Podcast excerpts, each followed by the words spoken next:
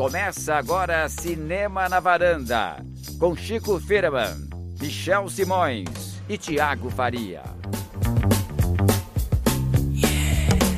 Varandeiras e varandeiros, está começando mais um Cinema na Varanda. Eu sou o Michel Simões. Esse nosso episódio número 39. Eu vou abrir começando a dizer que foi gravado antecipadamente, que nesse momento eu espero estar na Espanha viajando. Michel, eu tô notando um tom mais animado na sua voz, mais alegre. Aconteceu algo marcante na sua vida recentemente? É... No momento que eu tô gravando, não. No momento que, que as pessoas estão ouvindo, sim. Digamos assim. Na verdade, gente, o Michel casou, Nossa, contou. parou de enganar, parou de enganar a Cris. E aí, agora a gente tá gravando porque não dá pra né, deixar os, ele sem uma lua de mel romântica e feliz. Meus amigos varandeiros foram respeitosos, deixaram a gente viajar um pouquinho. Então nós estamos do passado falando pro Do futuro, futuro. sobre algo que não aconteceu ainda, mas que acontecerá em breve. É isso. Em Exatamente. resumo. Tiago, você foi perfeito Resumir, na né? explicação. Não entendi nada, mas bola pra frente. É, como é um episódio gravado antecipadamente, nós não temos cantinho do ouvinte. É, vamos Mas a gente sabe que vocês mandaram muitos comentários. Nesse momento, Isso. o blog cinemanavaranda.com Tá, tá, bombando. Viralizou. Viralizou. Eu sei, eu tô sentindo que viralizou. Eu tenho certeza que viralizou, Sim. porque se tudo deu certo, a gente gravou o filme Aquarius, Star Trek no O episódio anterior. Aquarius. Aquarius, bom filme, né? No fim das contas. Então, a gente vai descobrir depois, quando a gente falar do, do episódio. E nós tivemos aqui Ailton Monteiro com a gente. Meu Deus do Tivemos céu, aí tanta coisa Monteiro aconteceu no, nesse maior lenda futuro. viva do, do blog cinematográfico brasileiro. Esse Então, futuro possível foi Falamos- interessante, Falamos né? em setembro, mas nós estamos gravando em agosto o episódio de Exatamente. hoje, mas tá tudo bem.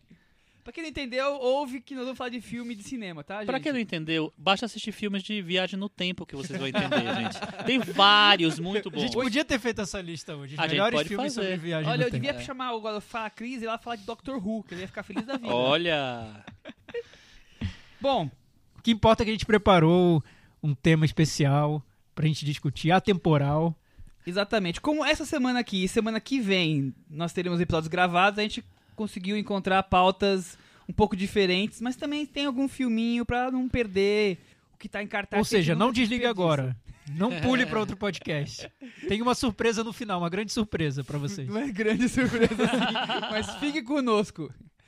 Bom, hoje nós vamos falar do que, Tiago Faria? Então, nós- vamos falar sobre aqueles filmes que Por são... que quem chama Noite de Estreia nosso episódio de hoje? já, já, já disse o nome assim, Eu do não nada? lembro agora, mas a não, gente não, falou você não falou, mas coisa. você não falou falou. agora. Você não falou, Então, mas você acabou de falar, ah, então tudo é que, bem. É que quem clicou no play já sabe, tá escrito lá, Ah, né? tá. Nossa, hoje a 30. gente tá muito à frente de tudo. É, a- nossos olha. pensamentos, dos, dos ouvintes, do cinema. Estamos no outro Na momento. varanda. Isso. Ai. Thiago tá emocionado porque eu sou um homem casado agora. É, casado. a gente tá respeitando mais o Michel. É, né? Sem piadinhas. agora é um cara sério. É, agora. Então a gente vai falar sobre aquele momento muito especial na vida de um diretor, que é o do primeiro filme. O primeiro longa-metragem. É, quais são os primeiros longas-metragens que marcaram A a história, história do, do, cinema. a nossa vida, a trajetória desses diretores. A gente vai fazer nossos top fives e falar sobre esse momento de filmes intensos e às vezes não tão acertados assim. E em alguns momentos Não, Nós surpreendentemente vamos falar bons, só né? dos surpreendentemente bons. Esse- hoje a gente vai falar só dos surpreendentemente bons. Se vocês gostarem, a gente pode voltar com os surpreendentemente não tão bons, de gente que ficou famosa e o primeiro filme não foi tão bom. Hoje é filmaço. Gente que começou pianinho, né? A gente vai começar Exatamente. primeiro dos campeões dos campeões e depois a gente vai falar dos começamos, comecei ruim e deu ruim e agora deu bom. Foi aflorando depois, É. né? E É, aí, gente, filme de estreia. Vocês acham que filme de estreia é uma coisa assim. É que nem futebol, o Júnior vai estrear, aquela coisa. como, é, sei como é seria que o futebol faz. junior estreando? Michel, explica É. pra gente. Quando os juniores quando estreia, aquela coisa, o pessoal tem aquela joia da, da base, eles querem colocar o jogador de um jeito devagarinho, pro cara ir estreando, pra ir pegando ritmo, perder aquele friozinho na barriga. Tem alguma coisa, diretor de estreia, não tem essa de ir devagarzinho. Filmou, filmou, né? E como é que consegue dinheiro pra filmar? Como é que a ideia Isso aí. se vira um filme? O que, É que vocês pimba, acham? na, é pimba na gorduchinha, né, Michel? Não tem limpa. Limpa da chulipa. Mas é, é engraçado porque, assim, hoje em dia é muito mais fácil você fazer um filme. Então, é- é, a gente tá aqui, três amigos que não tem... Compra uma câmera na, Compra uma câmera, na internet, encosta aqui e vira um Contata a filme. Cris que faz todo o resto. A Cris E aí- produz, a Cris é. produz, edita e faz a trilha sonora. A gente cria Gente, e tem o Com a filme Cris é pronto. fácil, eu quero ver sem a Cris. Varanda é- Produções. Mas antigamente, cinematográficas. principalmente no, no, no sistema de estúdio de Hollywood, assim, a- te- te- teve alguns caras que acertaram logo de cara, né? De caras de cara. É, e outros que demoraram um pouco, né? Mas assim, teve, mu teve muitos casos de, de diretores que vieram do nada ou de algum outro lugar para é, já entregaram um clássico logo de cara, né? Eu acho isso um negócio meio surpreendente, né? Para quem não tem tanta experiência de cinema assim. É, imagina nos anos 50, 60, que já o cinema já era uma coisa super constituída e você chegar lá e, e querer fazer um filme de estreia com uma ideia, sabe? Eu fico imaginando como é que alguém investia dinheiro em você pra fazer um filme. Mas acho que até hoje é um pouco complicado, porque hoje a gente vê, por exemplo, a estrutura dos festivais internacionais, geralmente tem a mostra principal e tem mostras paralelas. E o estreante sempre cai naquela mostra paralela que não tem já tanta repercussão quanto a mostra principal. Então ele já Pra ele se destacar naquela mostra paralela e acabar Já virando uma revelação com o primeiro filme, é nossa, é uma dificuldade. São exemplos muito raros, assim. Eu não consigo lembrar tantos É, assim. Dos recentes, eu- se eu não me engano, a Andrea Arnold estreou É, em Cannes com verdade, filme de estreia, mas verdade. assim, é, É raro, né? eu te- fui O- puxar o di- o diretor- o. Mas diretor ela já, do- o ela já diretor tinha grego- curtas em Cannes. Então, curtas, né? Porque Cannes tem isso, né? estamos falando de estreia É, de longa-metragem. longa-metragem. Não, mas eu, eu falo, eu falo o Mas você seguinte, tem razão, assim, ela ti- tinha uma o- carreira já É, o, formada. o Thiago falou que realmente é difícil você estrear com longa-metragem na seleção principal de Cannes do nada, né? O primeiro longa-metragem. Só que Cannes tem essa tradição de, de, dar- incentivar os curta-metragistas que passaram filmes lá. E aí o primeiro longa você termina exibindo e tal. Ah, Não, se- nem- não necessariamente na mostra principal, mas algumas vezes sim. Né? O Trabalhar Cansa passou na Um Certo Olhar? Precisaria Eu pesquisar. acredito. Eu, Ah, então ou, ou na quinzena. É, o... eu acho que não. Mas passou do. Na amostra paralela passou do. do Valente. É, passou fora da competição. Isso, passou fora da É, competição, mas passou Porque ele tinha exibido curtas lá. Exatamente. Agora, na competição mesmo. São É, é raros os difícil, casos. é raro Mesmo- acontecer. Tudo bem, Under Armour você explicou por quê, mas assim. E você ter Não é sempre e você emplaca. conseguir o filme que, que passa com, na competição principal e além disso é um grande filme de estreia. É muito complicado, né? É um filme que teve muita repercussão, o filme do grego sequelado lá, o Yorgos. O Dente O Canino. Dente Canino é uma estreia, não é? Ou é não? uma estreia? Não sei se Não é uma sei estreia. se é uma estreia, a Ah, gente enfim, a gente não pesquisou nada hoje, nós é. estamos no passado, direto pro futuro, deu um tilt aí no, no sistema. O, o da Andrea Arnold acho que é o o Red Road, né? É bom É, falar que também não, que a gente falou que o nome não dela, o é, dela que e não é também, nada. hoje não é lembrado como um, Não é um, um grande, filme. de filme. estreia. Não, eu, eu é. nem gosto muito Eu, desse eu filme. gosto, mas sabia? não é um grande filme. Mas falando em, em filmes de estreia, Chico, você já parou pra pensar, assim, em algum momento da sua vida como cinéfilo, se eu fosse fazer um filme, meu primeiro filme seria sobre... Então, eu já tive essa discussão com um amigo meu. E aí foi engraçado que um amigo falando assim. Dente é, Canino não é estreia, tá? Não é estreia. é, eu, o amigo falando assim: ah, esse, eu faria um filme. Amigo do Nordeste também. Faria um filme do sertão, não sei o que lá, não sei o que. Já é uma coisa grandiosa. Eu, aí eu pensei, falei assim: olha, eu se fosse fazer um filme, eu, eu não ia fazer uma coisa. Eu tentar fazer uma coisa não pretensiosa. Então, eu faria um filme de um grupo de amigos, alguma coisa assim, talvez. É, naquela época. Hoje, hoje em dia, eu acho que eu não faria nada. Talvez um documentário. Como assim não faria nada, ah, Chico? não sei se eu ia estrear no cinema. Acho que eu não vou Por estrear. quê? não. Você acha que não tem nada pra contar? Não, eu, eu acho. Olha que louco, né? Assim, um dos maiores filmes de estreia, a gente vai falar com certeza dele aqui, é o Cidadão Kane, né? É o primeiro filme do Orson Welles. O Orson Welles tinha 25 anos quando fez esse filme. Que é. Você assiste um filme hoje, de, é, esse filme hoje, e você entende a quantidade de revoluções que tem ali nele, né? A quantidade de coisas novas que ele traz. É, você fica. É, é bem impressionante você ele, ter estreado assim. E o cara tinha 25. Eu tô com 41. Então, eu acho que. Não, acho que já passou, Ah, mas a talvez. idade, da minha... Eu acho que não, também não Não dizer sei, vamos coisa, lá, vamos ver, né? Não sei. Enfim, você estrearia com o quê? Fala, fala, falaria sobre o quê, Thiago? Eu faria um filme sobre Campo Grande. Ah, só que não, só- Ah, só que- ele prometeu não, isso no episódio então, do Campo Só que o nome não seria Campo Grande, porque já roubaram esse nome. Seria Sandra Madureira. Kogut. É, seria outro nome. Não seria... Eu queria um filme, eu queria chamar. ah, Enfim. Roubaram essa ideia. E o Michel faria, faria Michel um filme seria sobre. o quê? Olha, eu nunca pensei nisso. É, alguns amigos já me falaram que eu precisava escrever roteiro, que não sei o que. Eu já tive uma ideia ou outra. Uma vez uma amiga minha fez. Tava fazendo um curso de animação e pediu pra eu fazer um roteiro. Eu só fiz. Na verdade, eu não sei fazer roteiro. Eu fiz é, a trama só, né? A ideia assim, inicial. Então, assim, eu nunca pensei em dirigir um filme, mas eu já tive ideias. Que nem essa do- da animação, eu tive uma ideia de fazer um café da manhã, cheio de. As coisas da mesa animadas, assim. que Era uma Já animação, queria fazer né? na varanda, você percebeu, Ah. né, Thiago? Imagino Não tinha varanda nessa época ainda. que seria Mas, o assim, pão. O pão de forma andando e brincando com a É, manteiga. coisas do Ah, tipo, assim. entendi. Eu tinha feito uma historinha em cima disso. Mas não, não- nunca tive um. Que nem vocês, um projeto, assim, pensado. Não, eu nunca tive um Eu também projeto não, tô também. É, brincando. imagina. não, é. Muita, muita gente diz que quem, quem gosta Talvez de eu fosse- cinema. Eu fosse conseguir fazer alguma coisa relacionada com a minha infância, algo que eu É, vivi, mo- porque eu acho que eu, eu É, não consigo infância eu acho que talvez seria é um, um tema. um tema que Mu- eu. mu- muita não gente diz que quem gosta de cinema e escreve sobre cinema. Todo mundo quer, acha. É, quer ser um cineasta, é um cineasta frustrado. Eu nunca, nunca realmente tive um projeto que- ou quis fazer. E nunca fiquei, meu Deus, que, que horror eu não ter conseguido fazer um filme. Não, imagina. Mas, claro, se eu tivesse a oportunidade, é, eu teria algum. ah, algo a contar, mas que, não sei, talvez eu, eu, eu contasse como literatura em algum momento da minha vida. É, eu, eu trabalho com televisão há muito tempo, eh, sou editor, então tem um, um, um, um intervalo aí mais próximo, mas assim.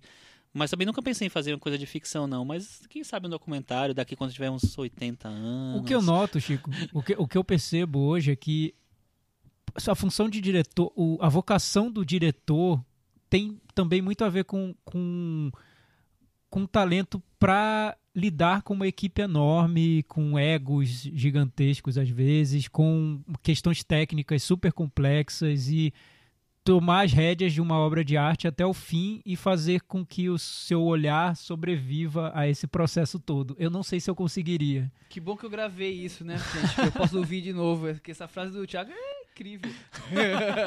Coisa fina. Que bom que tá gravado. Não, enfim, eu não sei se eu conseguiria lidar com esse processo de fazer um filme, porque em tese parece super simples, né? Que filme você faria? Ah, eu vou filmar a minha mãe. É. Tipo, não é assim, né, gente? É. Envolve que é, todo que é um gostoso, esquema. deve É. ser super cansativo, É, depender de clima, de gente, que tem horários, manias e dias, momentos. Eu acho que deve ser super dificultoso, assim, É, fazer é- um é mais ou filme. menos como, como o adolescente que pensa, ah, eu quero ser médico pra ajudar o mundo a ser melhor. Aí legal, agora você é médico, entra aí no hospital 5 da manhã e fica trabalhando aí até Faz 4 da manhã seguinte, faz plantão, encara isso, encara aquilo. Aguenta, Enfim, a aguenta realidade não é, a chato. realidade não é tão E eu acho que tem uma, uma, uma coisa mais é, complexa, que é, que é o seguinte, hoje em dia a gente já tem um universo es- estabelecido de cinema, então é, eu acho que hoje em dia talvez você fazer um filme é, é mais fácil, mas você fazer um filme e encaixar ele nesse universo que já existe com milhares de nomes, milhares de pessoas trabalhando, milhares de cinematografias aí, é muito difícil. Então, você chamar atenção com seu filme, eu acho muito mais difícil hoje do que nos anos 50, nos anos 60, eu acho. É, E esse ano, por exemplo, a gente teve poucas estreias é, Relevante, relevantes, eu acho. Eu faço uma listinha, fico acompanhando. Eu anotei uns cinco, uns seis, sete filmes assim que são filmes de diretores estreantes desse ano, que quer dizer, estrearam no Brasil esse ano em circuito. É, mas não tem um, filmes é, muito marcantes, como por exemplo foi, sei lá, Cães de Aluguel tempos atrás com o Tarantino, ou enfim, outros filmes. É, o filme, pra mim, o, filme, o melhor filme de estreia até agora desse ano é A Bruxa, Ah, do sim. Robert Eggers, que é, É um, um- um- um cara que já veio de uma outra coisa, ele era diretor de arte, então ele veio. Muitos diretores vieram de outras funções, né? Ele veio dessa coisa da, da, da cenografia e tal, e ele, tra- ele traz isso pro filme. E ele fez um filme, acho, bem acertado, assim. Mas. E vocês, quando vocês eram crianças, voltando um pouco nessa parte, Vocês tinham câmera em casa? É, Era, teus pais tinham câmera? Vocês tinham esse contato de apertar eu o rec eu e tinha gravar? câmera. é, tinha uma câmera VHS em casa.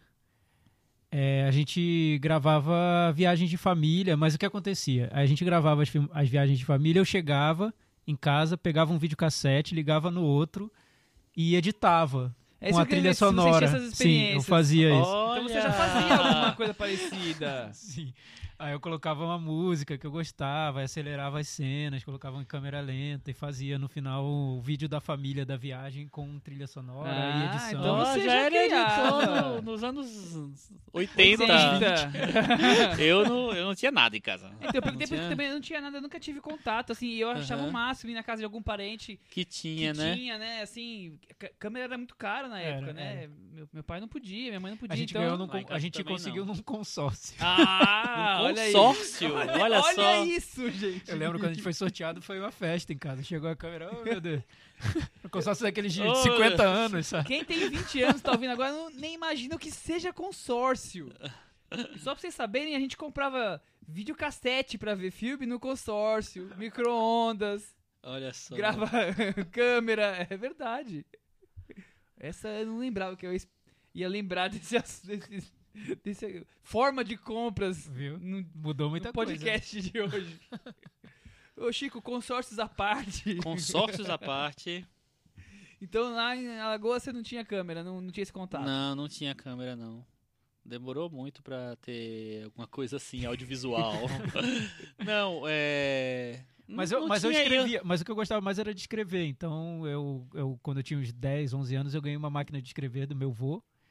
E eu comecei a escrever contos, e contos de terror, e Ah, eu, eu escrevia também umas historinhas. É, nunca, nunca. então, eu, eu lembro, e eu fazia livro, mas eu, mas eu era muito pretencioso, então eu fazia livros, né? Aí eu, olha, agora eu terminei meu livro de contos de terror. Olha Pronto, que fechei legal. o livro. cadê isso? Aí agora eu Olha. livro escrever um livro sobre a história de um grupo de crianças que se relacionam, são amigos num colégio, papapá, que é uma história e tal. Aí depois de pronto eu percebi que era quase carrossel, né? Que passava na TV naquela época. Enfim, nada talentoso, mas muito pretencioso com 10 anos de idade. Cadê esses livros? Ah, nunca, jamais serão revelados. Mas você ainda tem? Tenho, tenho. Olha só. Ah, isso precisa vir pra varanda urgente. Cara, eu não tenho nada. Eu escrevia vários contozinhos também, mas eu não. não... Sabe como é das minhas brincadeiras preferidas quando eu era criança? Não tem nada a ver com isso. É, eu gostava muito de jogar futebol de botão. E eu narrava os jogos em voz alta. Então era um tormento pra, pro meu pai que ia dormir e eu tava lá. É, de certa forma você narrando. tava contando uma história. né? Exatamente, por isso que eu lembrei. O camisa 7 passa pra camisa 9, que toca pro camisa 5. E eu, eu gostava muito mais de narrar o jogo sem que ninguém estivesse ouvindo, nem gravação, nem nada, do que eu simplesmente jogar. E outra coisa, que- algumas coisas são, né? Outra coisa que me divertia muito, eu tinha um caderninho que eu anotava os resultados dos jogos e fazia meu apelido do Excel antes de existir o Excel. Nossa. Eu já tinha as tabelinhas com saldo Então de você, gols. você começou a fazer planilha de Excel No antes caderno. do Excel. É, no Nossa caderno. senhora, impressionante. Aliás, o título do, do episódio de hoje, Noite de Estreia, foi gerado pela planilha de Excel do Do Michel. Michel. Foi um título quase Spike Jonesiano, assim, criado por uma planilha. Estou contando os segredos do nosso podcast. Claro, temos que contar. Fui no Excel, puxei o Ctrl L, apertei estreia. Apareceu noite de estreia. Falei, é isso, gente. É, pois é, então, e no, é, hoje a gente vai falar sobre essas estreias surpreendentes, né? Que já chegaram Chega trazendo impactando. diretores que vieram do nada e já se tornaram grandes de uma hora para outra. Mais ou menos isso, né, Exatamente, Chico? Exatamente. E a gente, como é que a gente vai fazer isso, gente? Você sabe que, como sempre, a gente resolve tudo aqui ao vivo, que é mais gostoso, né? É. Acho que cada um pode falar um, que aí acho que deve ser girando hoje. Quinto, vai, menções honrosas, acho que... Chico Firma, qual é o seu quinto lugar na sua lista maravilhosa e curta, é uma lista bem curtinha, Tem várias páginas, gente. Imagino. Escolhe cinco desses 500 que você, que você anotou aí. Meu Deus, que emoção. É, Eu acho que é muito ver. mais cinco indicados do que o campeão, ou melhor filme de estreia de todos. É, eu, eu, eu acho que é muito mais nesse- muito naquela- Cada um citar aí cinco. Eu tava Tá- falando né, Thiago? Isso. Tava falando aqui é, mais cedo, tem um cineasta chamado Rob Reiner que é um. Talvez seja o melhor cineasta mediano dos Estados Unidos e da Melhor história. cineasta mediano, eu adorei isso. É, ele, adorava- porque- ele adoraria ouvir isso, eu acho. Porque- é o melhor cineasta medíocre. Porque. é- Não, não é medíocre. Tá, mediano. É porque, na verdade, é o seguinte, ele é um, é um cineasta que, ao contrário do que a gente costuma elogiar nos cineastas, ele, ele não é bem um autor, ele não tem uma assinatura mais, mais fechada, mais... Mas ele fez uma sequência de três filmes que são, é, cada um a seu modo, são marcos em, em gêneros específicos. É, ele fez em 86 o Conta Comigo, que é um marco do cinema infantil, infanto-juvenil e tal. Ele fez em 89 o Harry Sally. E o primeiro, que é um marco da comédia romântica e tal. Nosso amigo Ailton Monteiro acha ele maravilhoso. E aí, tu E a gente gosta também desse, muito desse filme. E o primeiro filme dele chama é, Isto é Spinal Tap, que é This is Spinal Tap, que é um, um mockumentary, que é aquele filme, é um documentário que não é de verdade.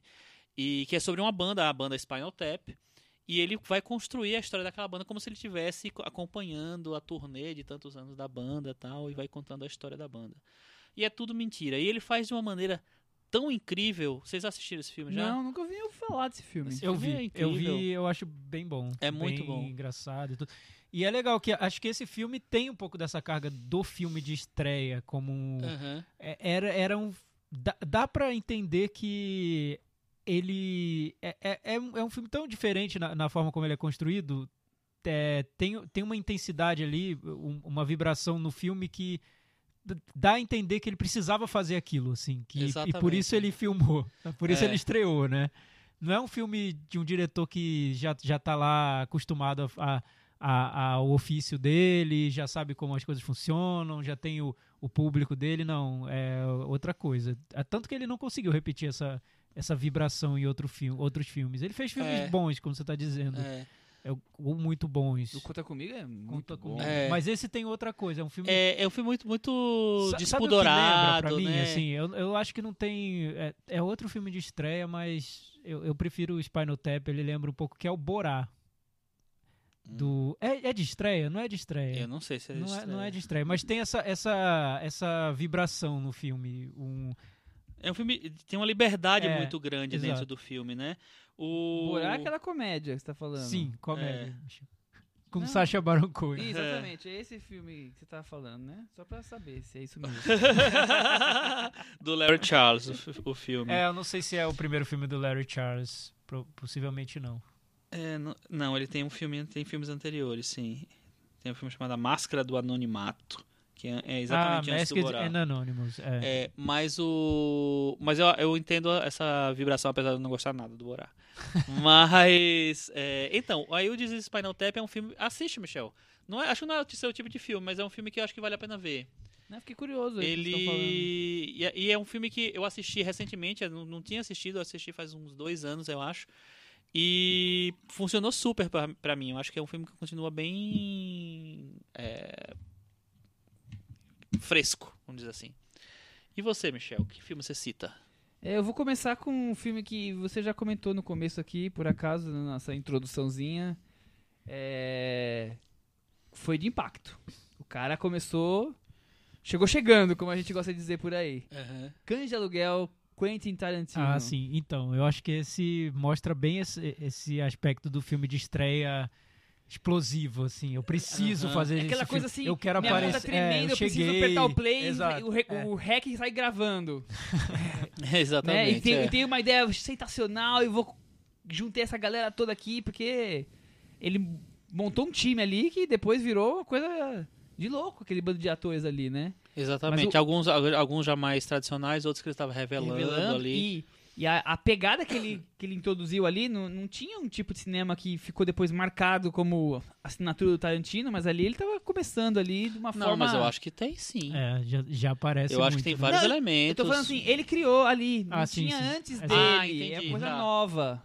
Não, sim, com certeza. É, exatamente. E, e- e eu acho que isso é é muito marcante na, né, nessa coisa do, do filme de estreia inaugurar um negócio, porque ele realmente inaugura uma linguagem, um tipo de cinema, uma- um entendimento, uma, um- tem uma unidade nos filmes do Tarantino muito grande e ele realmente começa no, no Cães de Aluguel. E é engraçado quando o, quando o filme de estreia, assim, as, as pessoas não têm essa, esse histórico do diretor, né? Até para colocar em perspectiva dentro do filme, Comparar, comparar, tudo e tudo. É, é super interessante lembrar a repercussão desses filmes de estreia, né? Eu lembro do de Aluguel muito bem. Eu lembro das primeiras resenhas, eu acompanhava e tudo. Nas primeiras resenhas, todo mundo comparou com Scorsese. Era como se fosse uma cópia de Scorsese. Era assim, muito bom, vibrante, é bem amarrada a trama. Um novo Taxi ágil, Driver. mas é um pupilo do Scorsese. Imagina, hoje em dia, você vê um filme do Tarantino, ninguém compara com o Scorsese. Ninguém vai falar que a referência é Scorsese. É, Tem N que outras referências. eu acho que e a é- própria referência do Tarantino, Era a né? referência que existia na época. É, é, é gangster e, e cinema masculino, né? Sim. E é, um de diálogo não é bem, bem, bem Scorsese, mas eu acho que. É, Mas não é, mas não é isso aí- interessante isso? Por ter sido um filme de estreia e ninguém ter referências do, daquela pessoa, você busca uma referência Exatamente, externa, né? é, Mas, não. mas eu acho que é por isso, que eu- por causa do cinema de gangster. É, é verdade. Porque é não verdade. tem muito além disso. E era, e era uma época que estava muito marcado como Scorsese, né? Os E Bons o- Companheiros é, foi um filme Dois, lançado foi dois pouco anos an- depois. pouco antes, eu- dois, né? dois anos antes, então. Mas hoje em dia, bem- se você pega como o, o- o poder de influência do filme em si, o Cães de Aluguel é até às vezes mais lembrado do que o, o Scorsese daquela época, né? É, Sim. o- os bons companheiros é, É bastante muito lembrado, lembrado, É, né? é que- é que o Sketch de Aluguel ficou muito É. forte, né? Sim. E É. ele agrada crítica e público, né? E hoje é. É. muito fácil ver como um filme de Tarantino. É. Né? Na época era um filme de um Você pupilo sabe do que foi Scorsese. um, foi um choque pra mim pra- quando eu vi. Eu vi, e engraçado, assim, eu vi no meu primeiro ano como cinéfilo mesmo, assim, de ver, que- querer ver tudo que tava estreando tal. Eu vi no cinema, foi em 93 que ele estreou no Brasil, ele é de 92.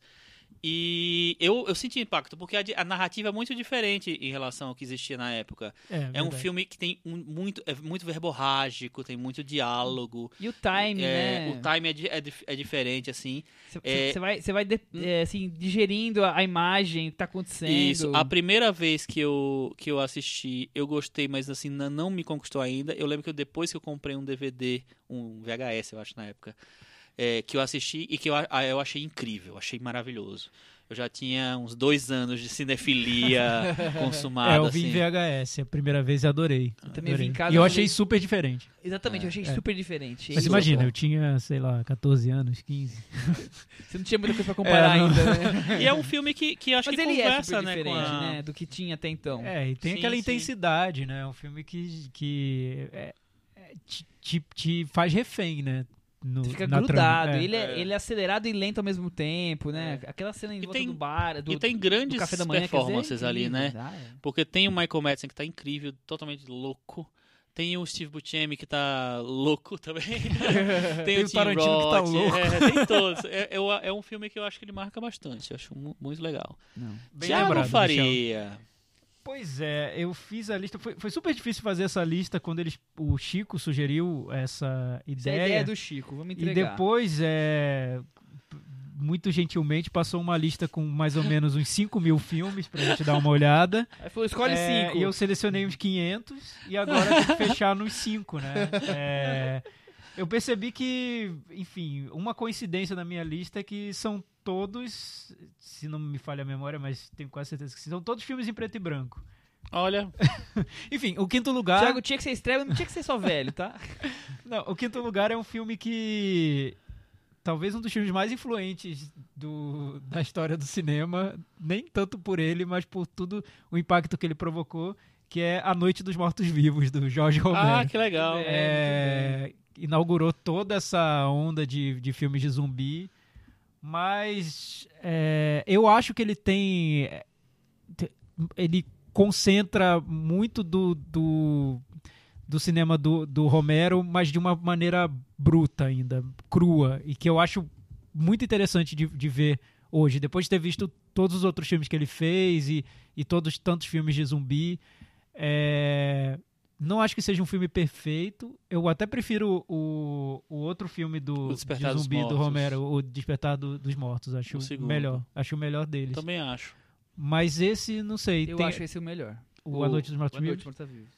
É, Enfim, eu acho que ele traz essa, essa estreia, a, a, a crueza e, e a vo- vontade, esse desejo de, de já inaugurar um universo e mostrar por que você tem que estar lá no, no- fazendo filme, qual é, qual é a sua colaboração, a sua assinatura, acho que tá tudo nesse E filme. ele consegue uma coisa que eu acho nesse filme que ele assim, ele é, até por se tratar de uma coisa muito bruta, gutural, sei lá, que é- é- ele é muito sensorial o filme, Sim. ele é muito claustrofóbico, ele, ele consegue é, jogar aquilo para o espectador. E ele, e ele tá lidando não só com os zumbis em si, mas ele tá lidando muito com a situação de ter gente desesperada e estranha dentro de uma casa e as relações de poder entre elas, quem manda, quem não manda, quem vira líder. O que tá lá fora, que é o estranho que tá vindo pra atacá-los, é o, a grande atração. Mas eu acho que tem outras coisas ali envolvidas que são tão interessantes quanto e tão fora do filme de terror. Apenas uma situação uma situação limite, como você age, como acontece, o que, Uhum. que, que cada um É. se torna. E eu acho que ele consegue fazer, porque assim, o- nos anos 50 o, o cinema de, de terror e de ficção era muito voltado para essa coisa da ameaça externa, que era uma coisa do, da- do perigo, da guerra é, fria e tal, não sei o que lá. E eu acho que ele chega num grau.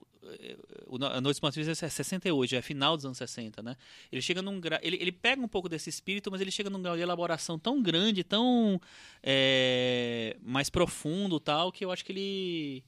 é, marca muito o- o- é- é- é- essa ruptura entre, entre a coisa que era mais mais boba e mais não sei o que lá com uma coisa mais, mais séria e mais, mais pesada é, que ele traz para o cinema de terror e ele realmente ele inaugura essa coisa do zumbi assim porque o zumbi já tinha aparecido aqui ali no cinema algumas vezes mas no- nesse contexto do de, de meio da epidemia da coisa da- do mundo sendo dominado ali é, e das várias metáforas que vêm a partir disso, assim, é inaugurado com o Romero com A Noite dos Mortos Vivos. Muito bem, então Chico, você já tá com a palavra, continua. Então eu tô com a palavra, eu continuo. É, como a gente não tá seguindo uma ordem tão específica assim, vocês estão, eu não tô, né? Não. eu, eu tô, É, mas, mais eu ou sou, mas eu sou Eu tô, matemático, né? é, eu tô sou porque bem eu- matemático, vocês, não vale. É. vocês pediram, eu fiz. Tá mas, bom, eu vou, eu vou fazer então, tentar fazer Tá. uma, uma coisa mais assim. É, outro filme que eu gosto muito é a estreia dos irmãos Coen no cinema, que é Gosto de Sangue. Que eu acho um filme que ele consegue ser uma homenagem ao, ao cinema noir, ele é um, um, noir meio clássico até.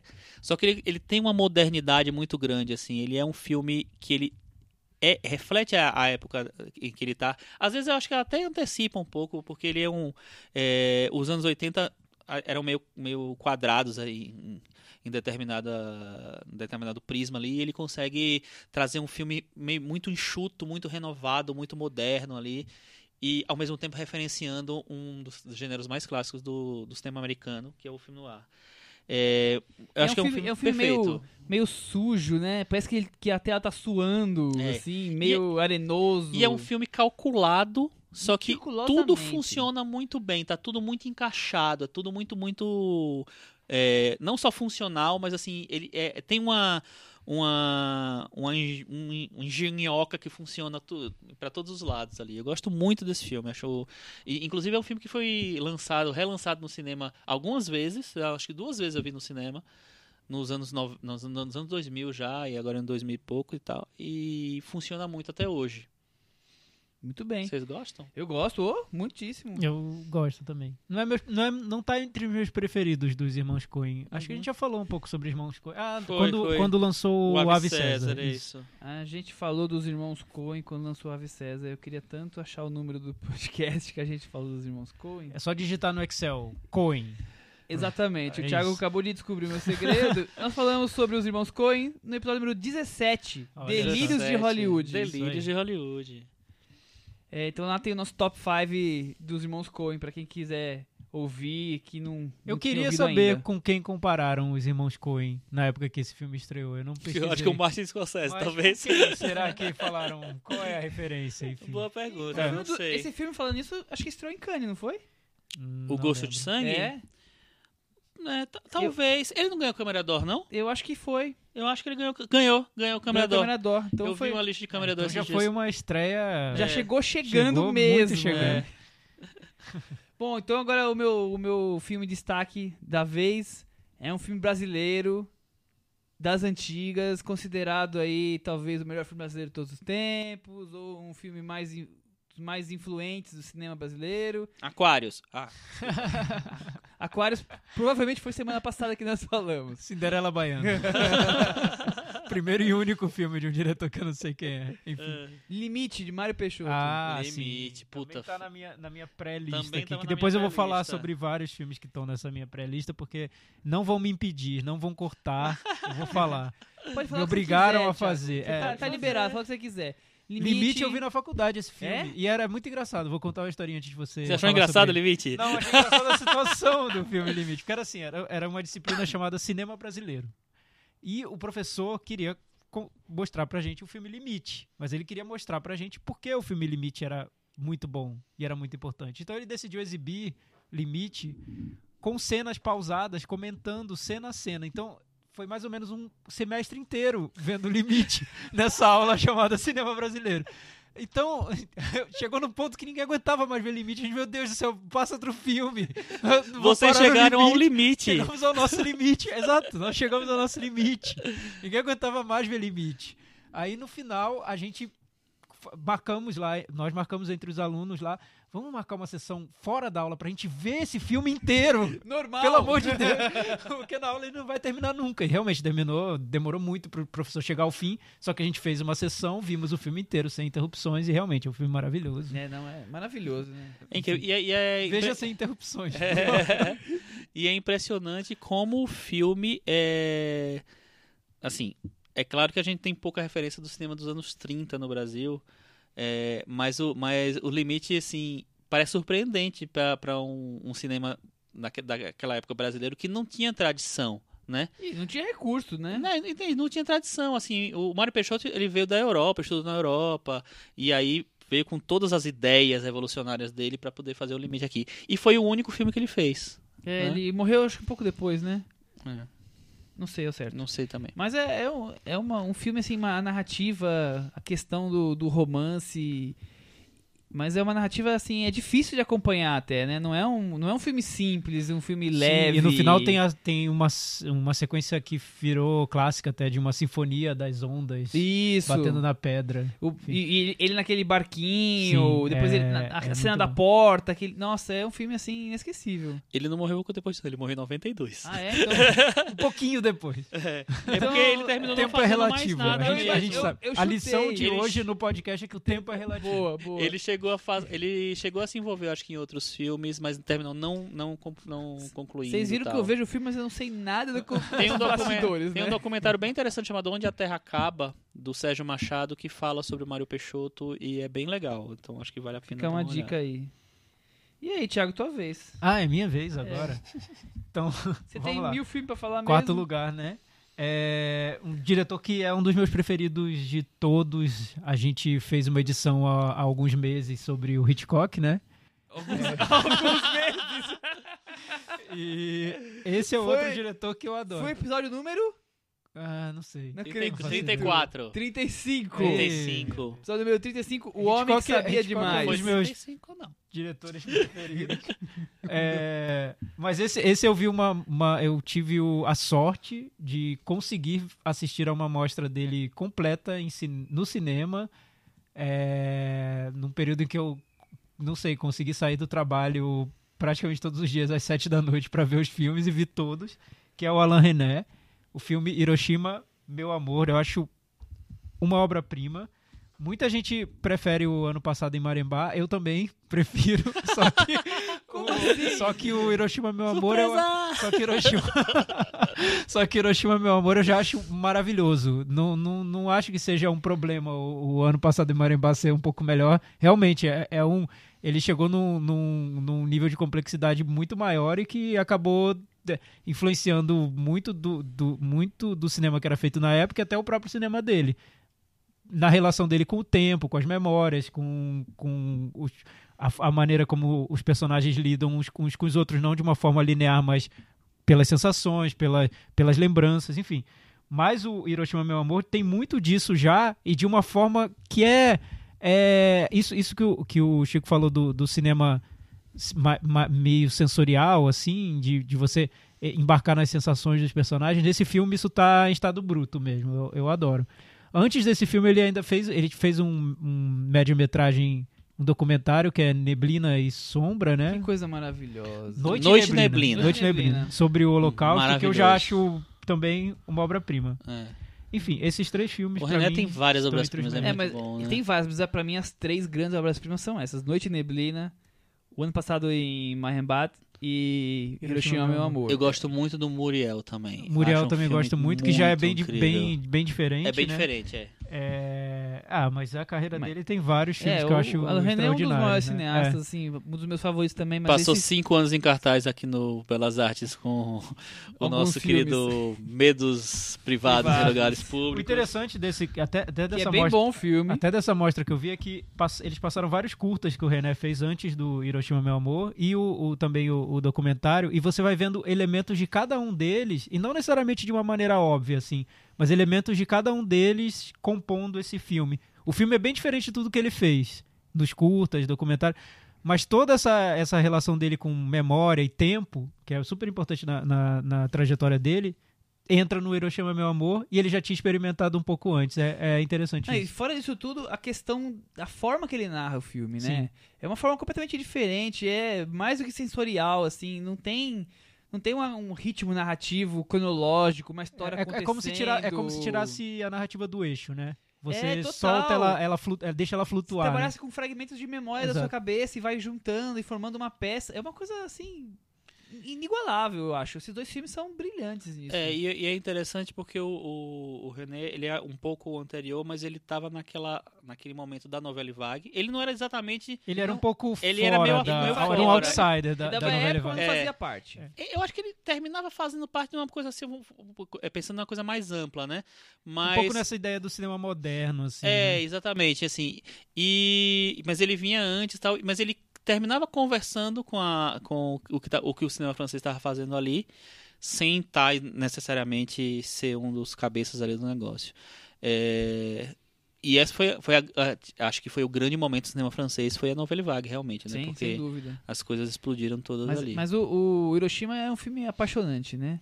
Eu, eu ficava assistindo lá e, e babando na, na cena, as carícias, as conversas ali na, na, na cama do casal. Lembrando que a atriz, né, é a, é a Emmanuelle Rivat, que fez, depois de 50 anos, o amor do Michael Haneke, né? Que, enfim, que ninguém imaginava que ela ia fazer mais uma coisa tão marcante e terminou fazendo. Foi indicada ao Oscar e tudo mais já. É. Então é, é ótima lembrança, Thiago. Chico? Já que a gente tá falando de cinema francês e novela vague, eu vou tirar um voto do Michel, que eu acho que ele ia votar nesse filme também. Poxa vida. Será que eu deixo pra você falar? Não sei, vocês vão acabar com os meus votos. Então eu vou agora. deixar. Não, pode Eu- falar. e eu pode falo outro. virou porque virou um aqui. jogo, virou Então buraco. A gente tá jogando buraco agora. Não, eu vou deixar você falar. É, e eu vou falar do Atalante, do Jean Vigo, que é Ah, cinema sim. francês também, é anos 30. É, não é o primeiro filme, ele tinha feito dois, é, acho que um curta e depois um média, que é o Zero de Conduta. E mas esse é o primeiro É- longa é, dele. É controverso isso, né? Se você considerar médias como, como filmes completos, eu, eu, na meu controle, eu consideraria. Aí seria o Zero de Conduta. Eu mas tem muita gente que considera também. o Atalante como filme de estreia. É, eu, eu, eu considero também no- na, na minha média aí de. no- os médias na minha. Eu anoto médias e longas, Eu e não também. anoto curtas na minha É. planilha. É resumo Mas, direto é isso. Mas assim, mas aí eu- o, o recorte que eu usei foi longa-metragem. E o Atalante é um, um filme que eu acho maravilhoso toda vez que eu vejo, porque ele tem uma coisa do onírica que ele consegue transportar para a tela, ali com a coisa do sonho, então tudo é muito emoldurado, inclusive visualmente, né, pela pela essa coisa do sonho, é, que ele consegue uma uma é, um nível de poesia no cinema que eu acho tão difícil de, de conseguir que para mim o Jean Vigo consegue plenamente nesse filme. É um filme duro, mas é belíssimo assim em vários níveis. O Atalante. Muito bem. É, eu te- então vou bagunçar minha ordem já pra falar logo o filme que eu acho que o, que o Chico ia queimar aqui, pra não Aham. ter perigo de mais uma Vamos, volta. vamos ver se eu conheço você, Michel. Bom, eu vou falar de Os Incompreendidos, Ah, de François Truffaut. outro, mas ainda bem, porque o outro vai estar na minha lista. Vai. Acho que não dava pra. que- Quem me conhece sabe que eu sou um fã de Truffaut, mais que de- de- no começo da cinefilia eu achava o Truffaut talvez o melhor cineasta de todos. Agora já conheço mais cinema, tem outras coisas que eu acho mais relevantes, mas assim, Eu continuo achando Truffaut maravilhoso, tudo que ele fez, ou grande parte do que ele fez, e o Compreendidos é a estreia e é a obra-prima dele, é o grande filme dele.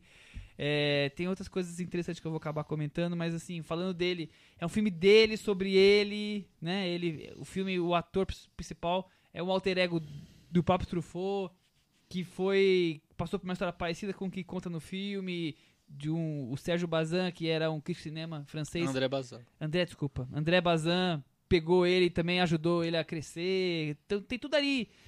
Tá tudo envolvido ali naquele filme e o filme estreou em Cannes, ganhou Palma de Ouro, foi uma coisa assim inesquecível. E o que eu vou contar é que além disso tudo, eu tenho coisa particular minha, o inesquecível diretor aqui brasileiro Carlão Reichenbach, Uhum. gostava de me chamar de Jean-Pierre Léaud de São Miguel Paulista, porque eu, eu morei na Zona. Leste. Ah. e ele me chamava de Jean-Pierre Léaud porque eu, eu tinha o cabelo parecido. Era o muito rostinho, parecido, era, era, parecido. era um clone praticamente. É, eu, acho- eu, eu quero ver essa foto do cabelo do, cabelo do Michel É, pra parecer. eu com 20 e parecendo- poucos anos e o ator Jean-Pierre nos filmes. Não incompreendi que era mais novo, mas quando ele tava com os beijos proibidos, homicídio conjugal, lembra bastante. Pra quem não sabe, o, o, o, o protagonista né, do, do O Antoine Duanel.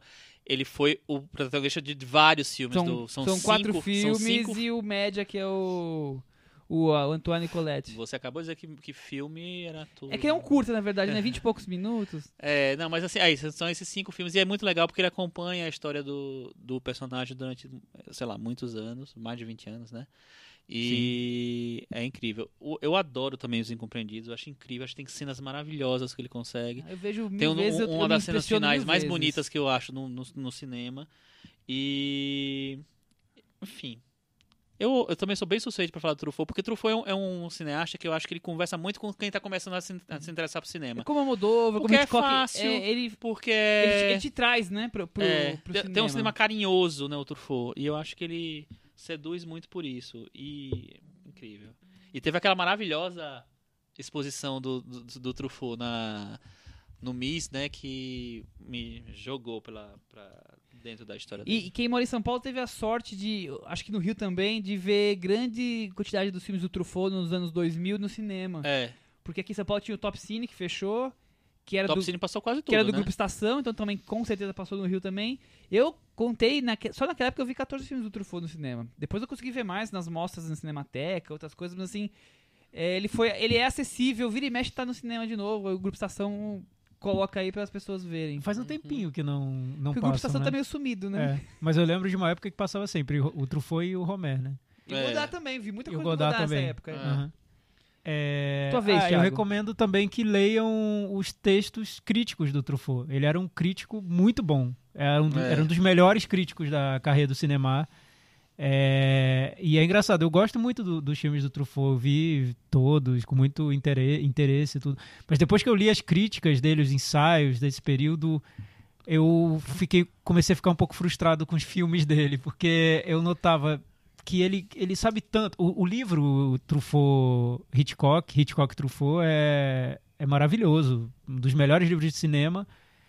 É, e, e ele foi o, o- dos- um dos primeiros a questionar esse cinema francês que era respeitado pela crítica na época e, e mostrar que aquilo ali, na verdade, poderia poderia ter algo algo equivocado naquilo, no, no pensamento da crítica. Então, como crítico, ele é um gênio. Como cineasta, eu acho que ele é muito bom. Mas enfim, não quero polemizar. Vou, vou, vou a, a minha lista agora. Terceiro lugar, outro filme que, pra mim, é um, um do- um dos, um dos meus preferidos, que é o Shadows, do John Cassavetes. Também um filme que passa. é, ele, ele é meio que um. O- qua- ele s- parece que foi criado para parecer um fluxo de consciência. Então, assim, ele, é- ele, é- ele parece uma apresentação de jazz ali, filmada em tempo real. O próprio filme, a montagem do filme é, é pulsante. Né? Desritimado. Não, e, é, e é pulsante. exatamente no, no- com, com o jazz man- Exato. man- é, tomando conta da narrativa, né? Então, me, me impressiona muito o, o que eu lembro do filme. Eu não lembro tanto da, do, do que acontece da trama, mas toda, todo esse o, o ritmo do filme, a vibração dele, a maneira como, como ele é filmado, as sensações que ele passa, tudo isso eu, eu lembro muito bem. Tá, tá, tá muito fresco na minha memória. E John quem- Cassavetes é um dos meus diretores preferidos É. também. Acho que ele começou de um jeito, de uma maneira extraordinária. É engraçado que depois do Shadows ele faz, ele chega a fazer uns filmes mais, mais caretas, Sim. meio hollywoodianos mesmo, tal. E depois ele volta pra coisa mais autoral, eu não sei se é a partir do, do Faces ou, ou antes, mas ele tem uma, ele começa bem radical. Acho que ele tem dois filmes. Ele tem dois Minha filmes mais, é- é, mais, mais Minha convencionais. canção, alguma coisa assim. E aí ele vai pra um cinema mais autoral e é um cineasta que foi muito fiel ao estilo dele ao, a- na carreira inteira dele, né? Até o final, né? Ele morreu super cedo, assim. Pra quem não sabe, o filme de batismo de hoje, Noite de Estreia, é um filme do John Cassavetes. Um filme muito bom também, um dele. Sua vez. Ah, sou eu agora. O número 2 da minha lista é um filme brasileiro que, que eu adoro. É o meu filme brasileiro favorito, eu acho. Já foi outro, mas agora é esse. É, e, e eu acho que passou a ser um filme favorito porque eu revi, eu revi ele na Cinemateca faz alguns anos e eu achei ele tão fantástico porque ele é assim, ele é um é meio que um carnaval, é meio que uma, uma super experiência e ele consegue funcionar completamente. Ele não, ele não é um filme, é, apesar das- dessas, dessas coisas alegóricas e brinca, dessa brincadeira que ele tem, ele não é um filme bobo, não é um filme que se perde, é um filme que tem uma coisa que é O Bandido da Luz Vermelha. Ah, você É, roubou minha. Rogério você Sganzella. Acabou de roubar minha segunda posição. Então, na próxima rodada eu vou pular. Eu acho um filme impecável, eu acho um filme alucinado e que funciona em todas as instâncias pra mim. É, para mim um melhor filme brasileiro hoje. É, pra mim também. É o meu filme brasileiro preferido. Se perguntarem pra mim, um filme que eu, eu, eu, eu vim aqui pro Brasil, tenho um fim de semana pra ficar e eu quero ver um filme brasileiro aí da sua coleção. Qual que você me indicaria? Bandido da Luz, da Luz Vermelha. Acho que é o filme brasileiro. Sim. Aham. Sganzella.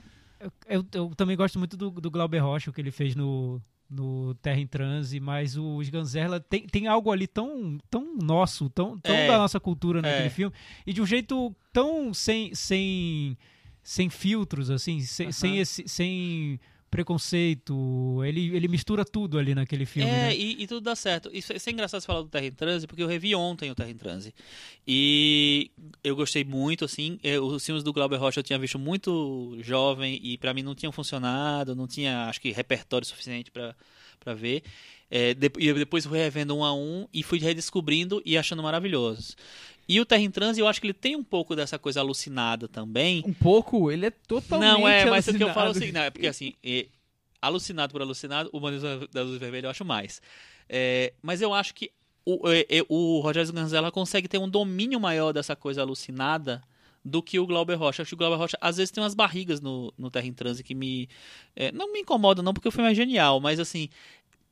Não flui tanto quanto pra mim no, no Bandido da Luz Vermelha, que é um filme que pra mim o tempo inteiro eu tava ligado no cinema. Mas acho que, assim, tá, que acho que tá muito mais ligado à proposta, talvez. O Terra 3 tem uma proposta Mas, política é, mas- pesada mas- que ele não quer sair daquilo.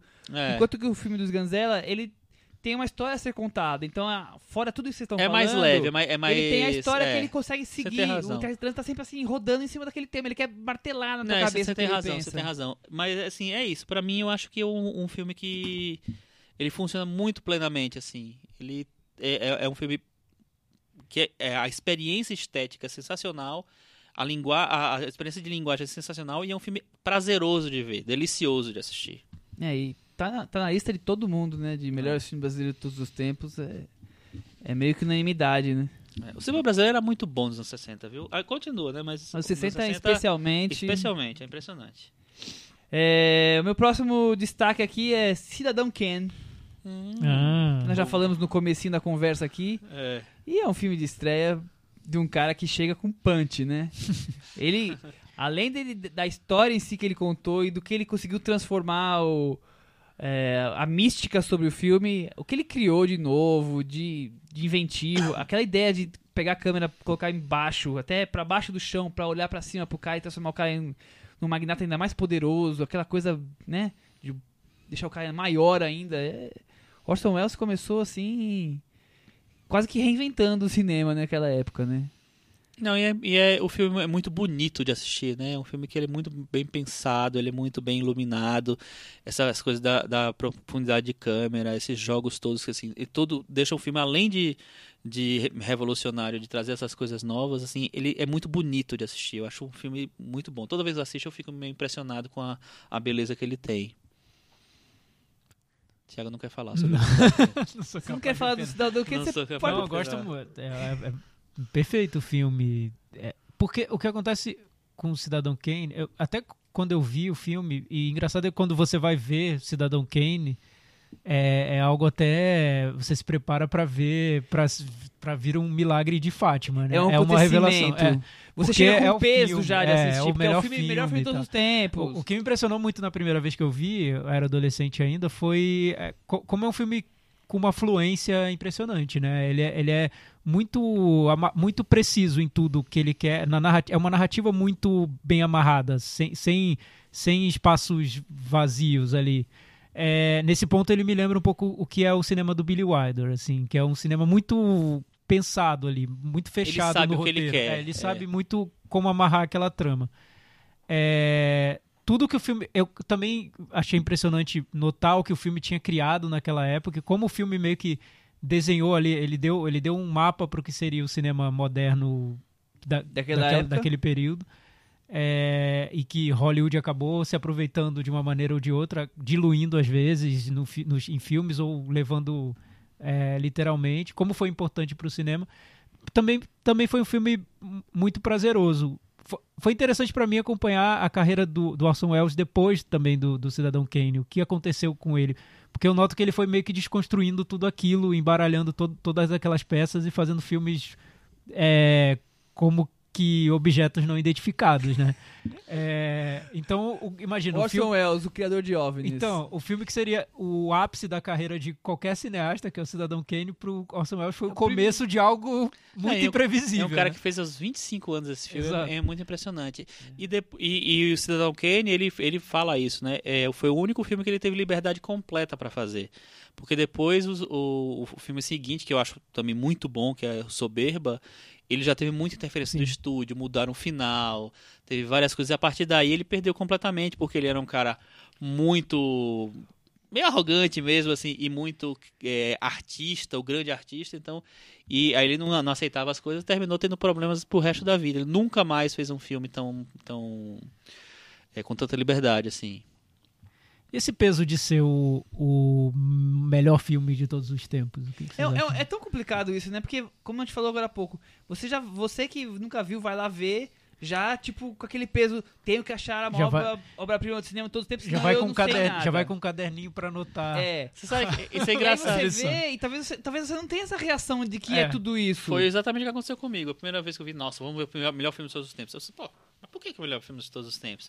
E aí depois, é claro, você vai vendo, você vai vendo as- a- a- todas as coisas que o filme traz, em, em que contexto ele chegou, em que época ele chegou, enfim. E como ele é genial no domínio de cena e tudo.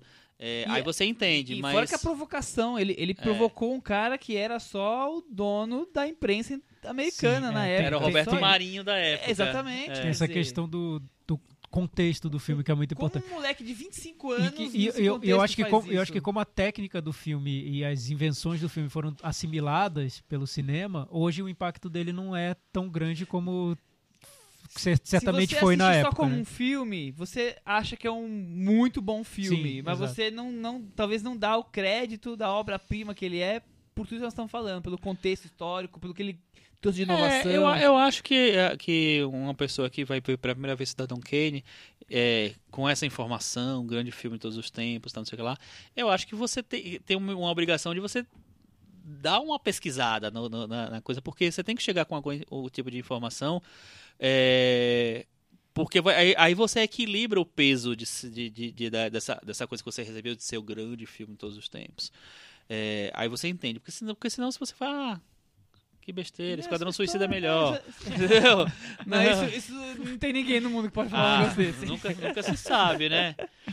Mas e aí? A gente tá onde? Quem foi que falou? Nós estamos Foi agora no Michel. Thiago agora. Agora é o Thiago. Tá, então, o meu segundo lugar, o Chico roubou, que foi o Bandido da Luz Vermelha. Cacau Então, vou que você pular- roubou meu primeiro, então tudo bem. Eu vou pular pro primeiro lugar. Qual, qual foi o primeiro que eu roubei? É, então, eu- na minha próxima rodada eu teria que falar Hiroshima, meu amor. Ah, era o seu Era primeiro. o seu Era meu primeiro. Sério? E eu queria Pra dizer a mim- você que o meu primeiro era Cidadão Kane e você Ah, roubou. tá vendo? Ah, troca, troca. Ah, Gente, Ah. Troca, assim, troca na varanda. É esse. é. Mas beleza, Então, então. meu primeiro eu acho que ninguém vai falar, imagino, não sei, que é Acossado do Godard. Não acho que seja o melhor filme do Godard, mas acho incrível. E esse sim, é, enfim, esse sim não. O Cidadão Kane realmente reescreveu várias das regrinhas do cinema daquela época, mas o, o Godard ele também fez isso com, com Acossado, a maneira dele. É, ainda de, um, de uma maneira acessível como ele raramente fez na carreira. É, só É. nos primeirinhos, né, filmes. É, eu gosto muito dos primeiros filmes dele. Eu O- também Uma gosto. Mulher é uma Mulher, eu também acho Nossa, muito Ah, bom. delicioso. a- Anos 60 e 70 do Godard são, É. são assim... Os anos 60 do Impressionantes, Godard, eu acho que é. são... tu- e tudo acontece lá, né? É pra assistir e ficar, ver essa semana, ver semana que vem e ver o resto da vida os filmes só dos 60 do Godard, porque é uma coisa assim fabulosa. E, e sabe essa história de não ter o peso de o, o melhor filme de todos os tempos? O, o Acossado, ele tem. Na, na carreira do Godard, ele tem esse peso. É um dos poucos filmes dele que realmente viraram unanimidades, assim. Todo mundo... Você tem que em, gostar. Em escola de cinema, você ouve, É. ai, Acossado é um filme muito importante. Então, Acossado tinha um peso. Mas eu vi vários filmes, quase todos os filmes dos anos 60 do Godard, numa mostra de cinema, todos de uma semana, assim, num festival lá, lá em Brasília, quando eu morava lá. E a sensação ao ver os filmes era de, de descobrir um cinema que ninguém vinha falar, ó, agora você vai entrar numa sessão de um filme que é uma obra-prima, um clássico. Pegue seu bloquinho e anote as lições de Godard. Não, era algo natural. Então, quando eu vi o, o, o Acossado, foi depois de uma sessão do Demônio das 11 Horas, que é o- um dos meus filmes preferidos da Nossa, vida. que filme. E o Demônio das 11 Horas eu fui ver entre Acossado e, o- e o filme Carmen do, de Godard, enfim. É, tava vendo os filmes do Godard. E quando eu vi, o, o, o choque que eu tomei ao ver o filme foi, foi muito. Foi, foi algo muito espontâneo, assim. Não teve uma necessidade de, de, de, de validar um filme que já era uma obra-prima. e tudo. Então, esse choque de ter visto os filmes do Godard, pra mim, foram muito fortes. O, o Acossado também. Eu acho que é um filme que funciona muito hoje ainda. Ele, ele mantém esse. Preserva esse impacto dele. É, ele, funciona e ele é um sempre, filme né? muito leve, né? Sim. Então é um filme que você embarca fácil. O, o Jean Paul Belmondo tá, tá incrível no filme. Conversando e a- ali com a, e com a americana. Janseberg, né? Tá- Eles, eles são tão adoráveis ali que assim, você embarca naquela coisa.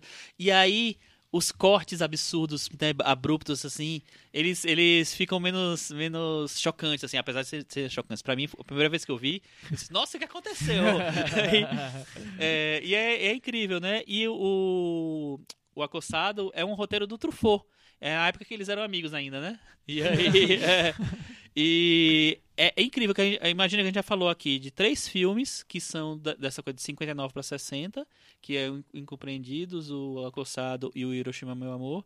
É, Tá tudo que é um junto ali. período impressionante do cinema Fervi- francês e do mundo, né? assim, né? É.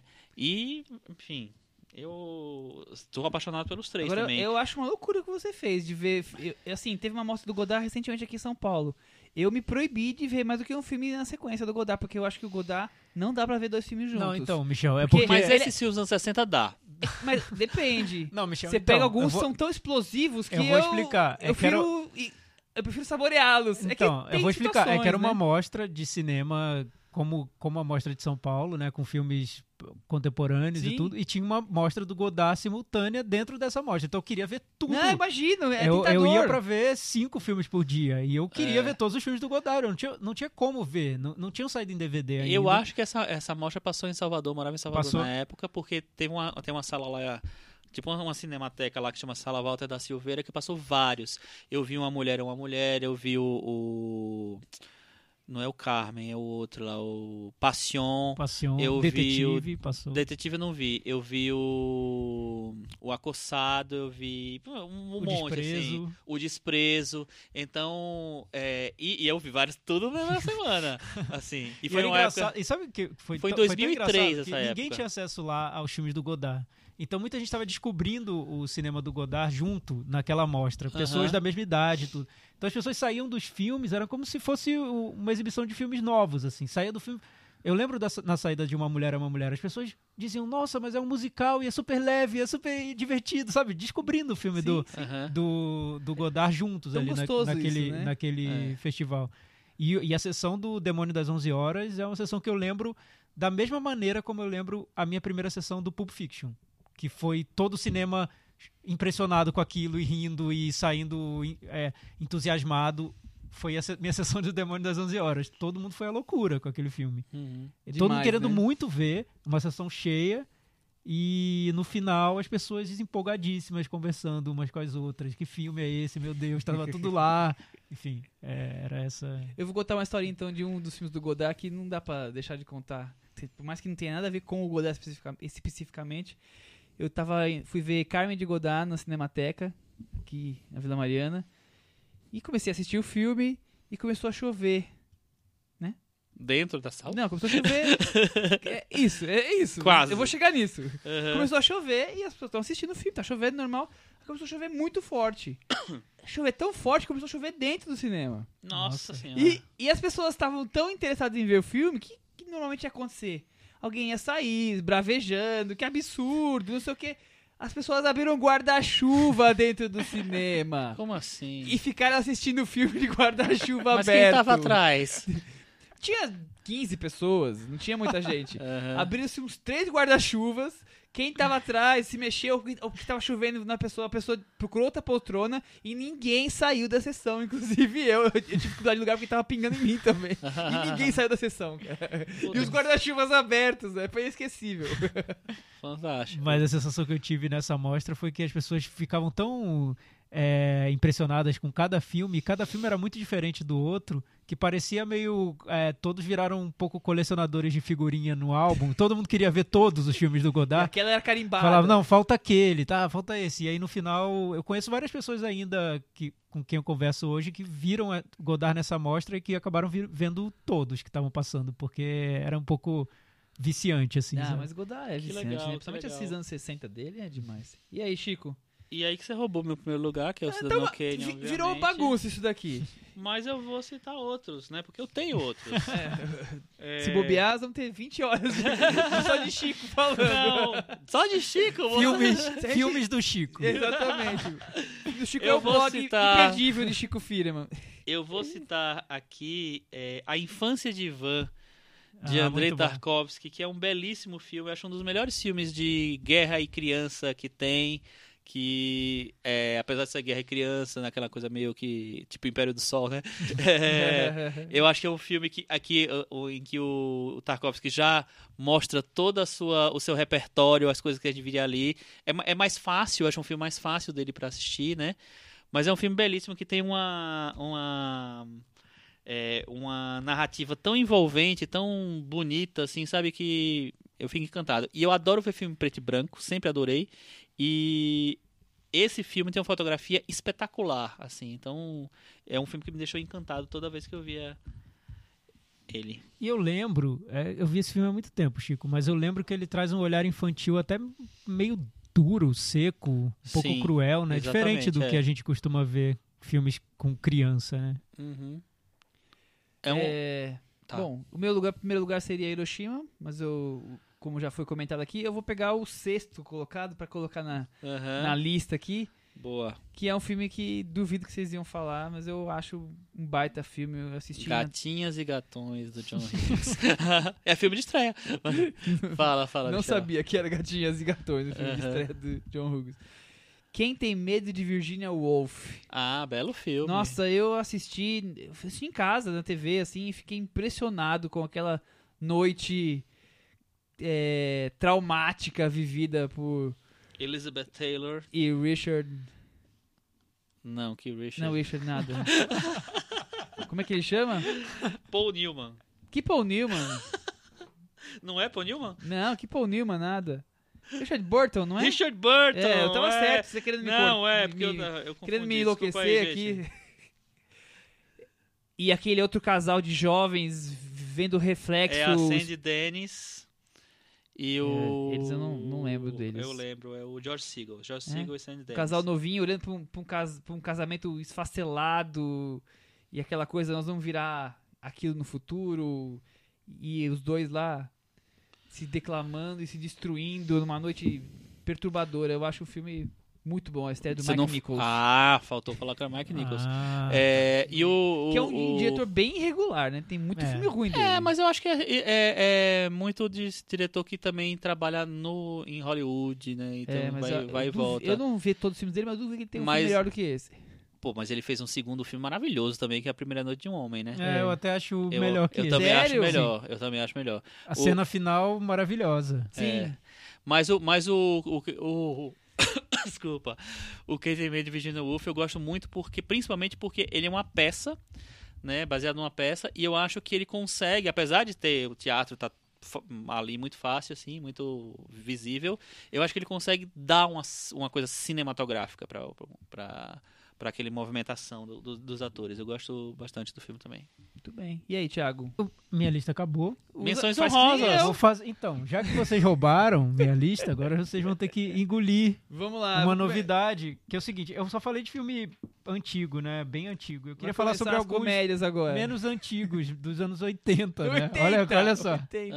Ah, que eu não tinha falado nada dos anos 80. Então vou ra- rapidamente dar uma pincelada aqui em três filmes dos anos 80, tá? Ok. De uma vez só. O primeiro que é Digam o que quiserem do Cameron Crowe de 1989, que é um filme que eu vi passando quando passou na Globo. Eu lembro de quando eu vi esse filme e eu achei tão assim gostoso. gostoso. eu, eu- eu tenho dificuldade pra falar sobre isso. Tão delicioso, né? Como foi a, a atriz do Caça Fantasma. uma delícia de filme. Não, eu, eu acho, é eu acho que ele, acho que é uma leve- ele narra com uma leveza as relações daqueles personagens que ficou marcado por muito tempo. Até hoje eu acho que a, a base toda do cinema dele tá nesse filme. Digam o que quiserem. É, é, pensando agora, nunca tinha pensado nisso, mas vê se faz sentido pra vocês. No, o Cameron Crowe não parece ser uma evolução, uma evolução, tipo assim. O John Hughes fala sobre adolescentes, o Cameron Crowe fa- fala, fala sobre isso, os jovenzinhos um pouco Jovens mais velhos. adultos. É, É, é possível. é eu, possível. eu acho que tem uma. Um pouco o uma... Linklater também, né? Talvez. Hã? Linklater? Também. Linkla- é, não, mas eu acho que ele é, ele é mais pop, o Cameron Crowe, né? Ele É. tem uma coisa Sim, mais John sem Hughes. dúvida. O, o Linklater tem uma, uma ambição um pouco mais filosófica ali. É, Naquele isso, universo dele, né? é. É, o, tá, é, digam o que quiserem do Cameron Crowe. Gatinhas e Gatões do John Hughes. Olha, falando no John Hughes. antecipei. É, também acho que é a base do cinema dele. so- são duas estreias, acho que muito certas do que querem, assim. Eles, os dois desenvolveram esse universo nos filmes que vieram depois, mas já tá tudo lá. Uhum. E outro, outra estreia também muito certa do que queria é Apertem os cintos, o piloto sumiu. Sabia que tinha comédia. Jerry Zucker, Legal, David Zucker e legal. Jim Abrahams. Eles praticamente definiram o estilo de humor que foi anos 80 Tem- dentro, totalmente. anos 90, que é o humor das gags de cinema. é, E anos 2000 e também anos tá aí, 2000 de um né? jeito é, muito amalucado e, e, e muito eficiente, eu acho. Eu revi há pouco tempo, com muito medo de achar horrível, porque eu adoro esse filme. E sucesso. E eu achei muito engraçado. É. Muito engraçado. Olha, e e- nunca mais e a quantidade de gags que eles conseguem é, por, por minuto. É uma metralhadora, né? E todas funcionando muito bem. E, e Aham. eles criam. É como se fosse um. Eu acho que é como se fosse um, um mundo paralelo, assim, em que tudo tá num O tom mundo assim. paralelo das É, gags. exato. É, é, tudo, todas as relações de personagens e situações estão um tom acima e no total nonsense. É, tudo é nonsense. nonsense. Então todo diálogo mais simples possível é nonsense. É, é absurdo, assim. Por que, que eles pararam de fazer filmes, né? Pois é, é, teve- eles tiveram também carreiras irregulares, né? Eles É. começaram a fazer filmes separadamente. É, O, um deles fez o Ghost o do outro Ghost, lado da eu acho que é o vida. David Zucker. É, enfim, trajetórias bem diferente. Mas tanto o, o, o Aperta o Cinto, o Piloto Sumiu, quanto o Corra que a Polícia Vem Aí, eu acho que são E comédias Top nota Secret 10. super É, comercial. Top, Top Secret seria nota 8. É. Mas enfim, eu adoro os filmes dele. Também acho que tá tudo lá. No Apertem os Cintos, o Piloto Sumiu. Que estreia, né? Você estrear com Apertem os É, Cintos, o ô, Piloto Sumiu. É. Isso aí. Bela estreia. E a gente vai falar de menções honrosas? Vamos lá. Falar rapidinho então, tá? Só citar, não é isso? Isso. Não é isso, gente? Mas é, moderadamente, por favor. Como assim, moderadamente? Já tem uma hora e quinze. Ah, desculpa. Eu vou falar então só. A gente fala cinco minutinhos sobre o Vale do Amor. Não vale muito que que isso. Não vale tanto amor. Tanto, tanto amor. É, uma estreia que eu acho maravilhosa é São Paulo S.A. do Luiz Sérgio Persson, Brasil. É, outra que eu acho incrível é Lucrécia Martel com O Pântano. Nossa, incrível Né? mesmo. O Espírito da Colmeia do Victor Erice, eu acho um, um- um filme também fundamental pra mim. É, o Homem de Palha do Robin Hardy, que eu acho um- o, o melhor filme da Hammer, o melhor filme que pega com essa coisa mística da inglesa. E Lola, a Flor Proibida do Jacques Demy, Demi. que era um cineasta também do, do início da novela Vague, só que ele era completamente à parte, eu acho, do, dos outros filmes, do, dos Na outros mesma época cineastas. não era do movimento. Ele era, na verdade. Eu É? tava lendo aí, ele era. É ele, a Agnes Varda, que é a mulher dele, também era. Só que eles não eram os críticos do- da, da, Da Cahiers de Cahiers. Cinema. Então Uhum. tinha, tinha É, duas, e- duas Eles se linhas. consideravam um pouco outsiders É, disso, né? tinha, eu, eu vi que tinha o, o East e o West do, É. do coisa. E um deles era. é, Um, um desses grupos era o, era o da Cahiers e o outro eram os outros que estavam também fazendo filme na época. E o Lola eu acho um filme impecável. Não sei se vocês já viram. Eu acho um filme delicioso, muito, muito bom, muito bom. Tchau. Muito bem. Tchau, é, eu, eu vou fazer só uma menção honrosa porque. É, Eu roubei. É isso. Não, não. É um filme que ninguém falou e dificilmente iam ser comentado, mas é um filme que eu assisti na- em casa e eu gargalhava. Gargalhava. É um filme pequeno, não é muito conhecido. E eu gargalhava. Eu, eu tava em casa sozinho, a Cris chegou depois e viu gargalhando, não entendeu nada. Falou: Por que você tá rindo tanto? Esse filme branco e preto aí. Não tô entendendo nada. Um moleque jogando videogame. Temporada de Patos do Fernando Embeck. Ah, muito Ah, bom. é bom. Eu não Muito sei se é bom. tão bom assim, mas eu gargalhei tanto. Eu adorei esse Eu vi filme. na mostra esse É um filme. bom diretor. Foi assim, inesquecível essa, essa sessão em casa mesmo. Então é o destaque que eu vou deixar aí. Eu vou falar rapidamente só de alguns que vocês não falaram, mas que eu acho que vale lembrar. Todas as Mulheres do Mundo, do Domingos de Oliveira. Sensacional. Virgens Suicidas, da Sofia Coppola. Muito bom. é, Gigante de Aço, do Brad Bird.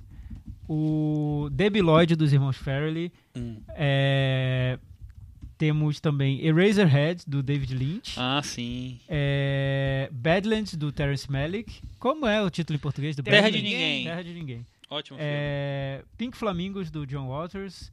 Pink Flamingos, diga mais sobre isso, que eu detesto. Você detesta? não vou falar mais sobre isso porque não Ah, temos vai falar, tempo. Vai Não falar, temos vai tempo. falar assim. outro Quero saber Pink falaremos. Flamingos. O que, que, que, tem Pink Flamingos Fa- interessante? Faca na Água, do Roman Ele Polanski. vai fugir. É, Signo do Leão, do Leão, do Eric Romer, que é um filme que tá longe de estar entre os melhores do Eric Romer, só que por ser do Eric Romer, tem que estar na minha lista. Romer. A Tá Canção bom. da Estrada, do Satyajit Ray. E A Idade do Ouro, do Buñuel. É isso. Tem várias outras aqui, mas. enfim, É, tem várias Depois outras, mandem um é e-mail pra mim se vocês quiserem. É difícil me falar Acessem de a lista do Chico, tá lá no blog dele, filmes, de, filmes do Chico. Eu Vou botar eh, tá, tá em 2014, gente, mas eu vou, eu vou Busquem trazer. lá, procurem no Google, filmes do Chico, melhores estreias de Melhores todos os primeiros tempos. filmes. Melhores primeiros filmes. Você vai achar. Você vai encontrar facinho. 40 Aí pelo consegue menos. mesmo. É... É isso então, gente? Acho que essa lista é isso. Nossa. Bom, vamos falar agora de Herança de Sangue, meninos? Vamos lá. Filme novo do Mel Gibson, Thiago. Você gosta de Mel Gibson, Thiago? Ah, Não. Não. Não, é o- assim, depende. Como, como é, ator, assim, eu, eu gosto muito do Mad Max. Tenho essa lembrança de infância e tudo.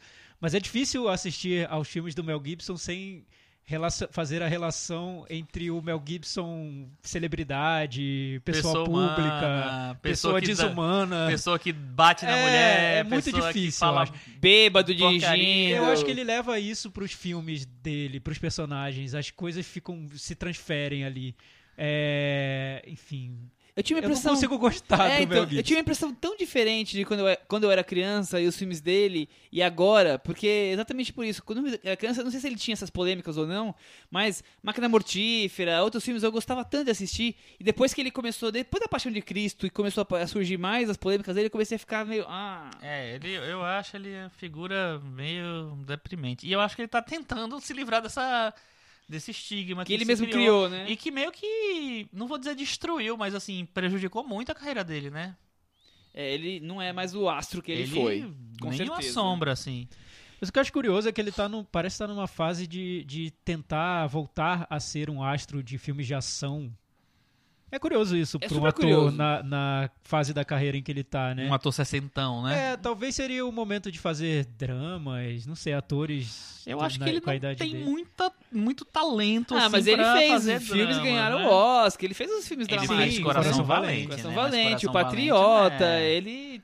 É, mas Coração Valente não é nenhum, nenhum Não vou exemplo tô de dizendo que é drama. bom, Mas mas não, então, mas eu eu acho penso- legal o Coração Valente. Eu gosto dele como filme de aventura, como. Eu, eu Mas gosto. pensando nos últimos filmes do, do Mel Gibson, ele fez uma participação em Os Mercenários 3. que é legal, mas não é tão Filme bom de ação. dois. É, ele fez uma participaçãozinha só, acho que fez só uma dublagem, não sei o que, como foi a participação dele no Machete Kills. Ele faz uma, uma faz uma performance de voz, né? E tem um filme de ação que ele fez, eu esqueci o Plano nome de em português, Fuga. isso, Plano Get de Fuga, que tem um tom bem, assim, sarcástico até no filme. Get the Gringo, que é, É. o nome. Eu não E lembrando um filme que a gente já falou aqui, é, que a gente. que é a última tentativa dramática dele de, né, de ser um ator dramático. X- é, um novo despertar. Ah, a última tentação de Gibson. É, a esse Horrível. filme da... Oh, olha só, não vou nem contar. Uma pessoa aqui falou que adora esse filme, não posso Um contar. espectro, É. uma alma, chegou e contou que gosta. Que é um Bom. filme dirigido pela Jodie Foster, né? Exatamente. Dirigido pela Jodie Foster. Herança de Sangue é um filme dirigido pelo francês Jean-François Richer, que é mais conhecido pelo Inimigo Público número 1 t- na França, mas talvez seja no- mais pra cá conhecido como um Assalto à 13ª Delegacia, o filme mais famoso dele, ou Doce Veneno, não sei. É. Eu Mas acho, acho que ele que não é o- conhecido por nada aqui, mas tudo bem. Eu, Olha, eu, eu, gosto do remake dele do Assalto à Delegacia. Ah, eu, eu gosta? gosto também, eu gosto, gosto. Acho, acho bom. Eu gosto. Por isso que eu fiquei um pouco decepcionado com esse novo, porque eu esperava um pouco mais. Eu É? acho que ele é, consegue criar uma atmo- atmosfera de tensão bem eficiente no Assalto à Delegacia. isso eu não vi. Eu gosto bem do Inimigo Público número 1, a primeira parte, que são duas. É, eu acho Eu não gosto, é, acho chatíssimo. é. Eu- a segunda eu acho mais chata, mas a primeira eu tenho aquele clima meio filme policial anos 70, Sim, tem. Ele estiloso. É. trilha É, sonora, Eu jeito de acho andar. que ele. Eu não sei se vocês viram a Conexão Francesa, que é um filme Hum, que né, não. teve em cartaz agora recentemente. Eu acho que a mesma coisa. É o, que- o mesmo pecado. É, um- é o filme de ação do- dos anos set- é, 70, é, americano, só que é francês, entendeu? Então, que cinema. Ah, mas sempre houve Porque essa os ponte, franceses né? têm essa ligação desde Sempre houve essa ponte, Eles têm, mas não, é, não, precisa, mas não precisa essa fazer, valorização né? do cinema de gênero americano. Não precisa né? fazer igual. Verdade. O Herança de Sangue eu acho mais estranho ainda, né? Que é, o, é uma produção francesa. Sério? É Isso não- produção Sério, é francesa? uma produção francesa, rodada nos Estados Unidos, acho que é Novo México, né? As locações, mas a, a trama se passa na- no deserto da Califórnia. Uhum. Com toda a pinta de filme americano que sai direto no Netflix, né? Na Netflix. Home video, É, coisas do tipo. Eu acho que Aquele- não é Netflix, é VHS. É, dá, dá pra perceber, assim, principalmente quando você vai atrás do- da ficha técnica do filme, a história dele, que é proposital, né? Que ele tenta criar um clima meio Pulp Fiction, meio filme B. Meio anos 80, cinema de ação, assim, resgatar proposital. isso, né? O personagem do Mel Gibson é muito um, um chavão, assim, né? É o ex-presidiário que vira tatuador e vai morar no meio do deserto Num num trailer, trailer. pra levar uma vida mais E tranquila. é no meio do deserto Mesmo. E existe uma comunidade ali que vive junto com ele, que isso, isso até tem um tom meio Eu- de humor no Eu não filme. consigo imaginar quantos clientes que ele tem de É, tatuagem também ali não naquele consigo. lugar. São pessoas que chegam no deserto querendo tatuagem. Então, mas Enfim, é normal, super normal, Michel. como é que Você tá no meio do deserto, que, como que ele você vai paga querer as fazer? dele? Mas daquele jeito. Eu acho é. que não tem muitas contas pra pagar, Será que Michel. ele tatua cada dia um dos caras dos 10, 13 em volta e vive disso? Não é Eu possível, acho que não tem cara. muitas contas pra pagar ali naquele que meio do seja, nada. ele compra pra fazer a cerveja dele, sei lá, né? É. Bom, e mas tem a uma sinopse- comunidade, e é engraçado, eu tava falando da comunidade, que a comunidade ele tá pronta pra proteger é, os moradores em caso de alguma confusão Confusão. no meio do nada, enfim, que pode ser que O que aconteça. pode surgir ali? É, Um. Olha que pode. Um réptil, Pode, né? pode. Pode. E é o que acontece, vamos Poder saber a pode. sinopse do É, filme? a sinopse é. O Thiago já colocou o que que é o personagem, então, essa questão da tatuagem da- do deserto e tudo mais. E de repente ele tem que ajudar a filha dele que surge jurada de morte por traficantes. É isso. É, eu acho a relação com a, com a filha dele tão mal construída. acho É tão- tudo mal construído no filme. É, eu acho tão feito de qualquer jeito. Quer, quer, quer ter uma. uma. mostrar que eles são meio. É, Distante. meio, meio away, né? Meio. Sabe? Mas não, eu acho que ele não consegue dar substância pra Vazão ali É, pra tudo. A atriz que faz a filha dele, a Erin Moriarty, ela fez aquele seriado Jessica Jones, do Netflix. Ela é a Hope, que é a, um- a menina que é ajudada. Uma menina que só dá trabalho. Inclusive, ela só dá trabalho em todos os problemas. Aqui também, né? É. E quem Tem o faz Diego o, Luna, né? o Diego Luna, mano. O que, que, que ele tá fazendo ali? Não, o que, é que o? Diego Ele o entra e sai de com cena. o Diego Luna, né? Ele era. Ele é, apareceu lá no Itu Mama também. E acho como uma grande promessa e tal. E morreu ali depois, né? É, é, enfim, né? Diego Luna, coitado. Mas é isso. Então, é, eu acho engraçado porque o Herança de Sangue, de uma certa maneira, até parece, lembra o Get the Gringo, né? O, o outro Lembra, filme lá. lembra. Porque tem essa, esse cenário parecido, essa coisa de, de lugar árido e tal, enfim, uma coisa meio B e tal. É, é, acho que tem um universo ali que o Mel Gibson tá querendo ser o rei. É, ele tá querendo dominar aquele, aquele universo, sei É, lá o Get the? Gringo eu já acho um filme bem interessante. Eu achei divertido, É, me eu não envolvi. achei tão bem re- resolvido, não. É, é, é, não acho bem resolvido, mas eu acho que é interessante. O que, o que eu percebi nesse Herança de Sangue é que o filme quer. Tem, não sei se essa era a ideia dele, mas usar toda essa estrutura de filme de ação mais pra falar sobre a relação pai e filha, né? E não rola. E não, rola. é, Não. porque. Como cena de, a- cenas de ação, você pode discutir se você gosta ou não gosta. O Richer fez vários filmes agora. A relação eu não pai e vejo- filha. Eu não vejo nada é muito especial na parte de ação do Não filme vejo também, também. né? E nem nessa trama principal, que é o traficante que vai, e persegue, aí depois ele tem uma gangue de capangas, e essa gangue aparece, e desaparece, e tem, tem uma reviravolta, enfim, eu não. Bem, não, bem acho muito genérico, filme genérico. de É, ação exato. genérico. Fica difícil discutir essa relação pai e filha, né? E o Mel Gibson, vocês acharam que ele tá bem no filme? Não, tá genérico Eu também. acho que ele tá- Eu acho que é tudo piloto automático. Ele- Vamos fazer um vai- filme de ação, vai ter arma, vai ter tiro, vai ter um ator famoso que fazia filme de É, ação. eu acho que nada... ele vai até onde dá. Porque ele não consegue muito mais. É, Muito- eu, vi, eu vi muitas relações que fizeram entre esse filme e o Mad Max, né? Que o Mad Max Ah. também tem essa questão do, do cenário desértico ah, e da não, mas proteção é à família. Diferente, lá. Não, É, eu, eu entendo a pessoa levantar, levantar a discussão, mas, Como eu- se fosse o que mas tem que aconteceria... terminar com dois segundos essa conversa É, dessa discussão, ou, né? ou mais ou É. menos o que aconte- teria acontecido ao velho, a um velho Mad Max. Se ele tivesse feito É. o filme novo. É, então, não, esse de sangue não vai longe, não, não merece muito. E ser até visto comparando na- com o Mad Max mais recente, acho que Aí- aí... então ele é um né? abismo, É. um abismo grande, assim. Mas Aí- aí acho que não dá pra comparar, porque o Mad Max é uma ficção científica, uma fantasia. O Yorança de Sangue ele tenta ser um filme mais pé no chão, ou pé na tábua, né? Eu acho que você devia dar pé na tábua e fugir do, Sai fora. fugir do Herança de Sangue. Vamos pro Meta Varanda? Vamos lá? Vamos. E aí, Chico? Eu vou dar nota 5. Cinco. Talvez mereça até menos, mas eu vou dar 5. Eu vou dar quatro. E o Thiago? Quatro também. Quatro também. Com isso, ele fica com 47 no nosso querido Meta Varanda. E não conseguiu. Caiu da varanda. Caiu esse da sangue. varanda. Mel Gibson caiu com o trailer dele e com tudo. Oh, que pena, né, no Mel.